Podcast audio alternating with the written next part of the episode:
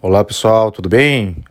Aqui é o Dr. Roberto Iano, cardiologista, especialista em marca-passo. Então hoje, hoje a gente vai falar sobre o frio, sobre o inverno, né? O que, que isso pode afetar para o nosso coração.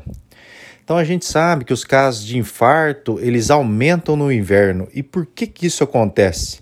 Né? No inverno, aquela pessoa que já é hipertensa, ela tende a ter a sua pressão um pouco mais elevada, porque no inverno os vasos fazem vasoconstricção e essa vasoconstricção faz aumentar a pressão arterial. No inverno também, o nosso organismo, para gerar mais calor, né, ele precisa exacerbar, aumentar o funcionamento do sistema nervoso simpático. Então, a maior liberação de noradrenalina. Isso faz também com que ocorra um aumento da frequência cardíaca e um aumento da pressão arterial. No inverno, as pessoas tendem a ficar mais em casa, não praticam atividade física, né? se alimentam ah, com comida mais gordurosa e de má qualidade.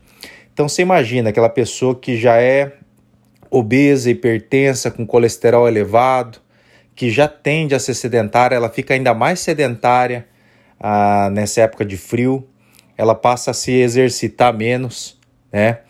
Ela acaba ganhando peso, aumentando seu é, piorando o seu perfil de glicose, de colesterol, de ácido úrico, de triglicérides né? Aumenta a circunferência abdominal e tudo isso acaba ajudando o que?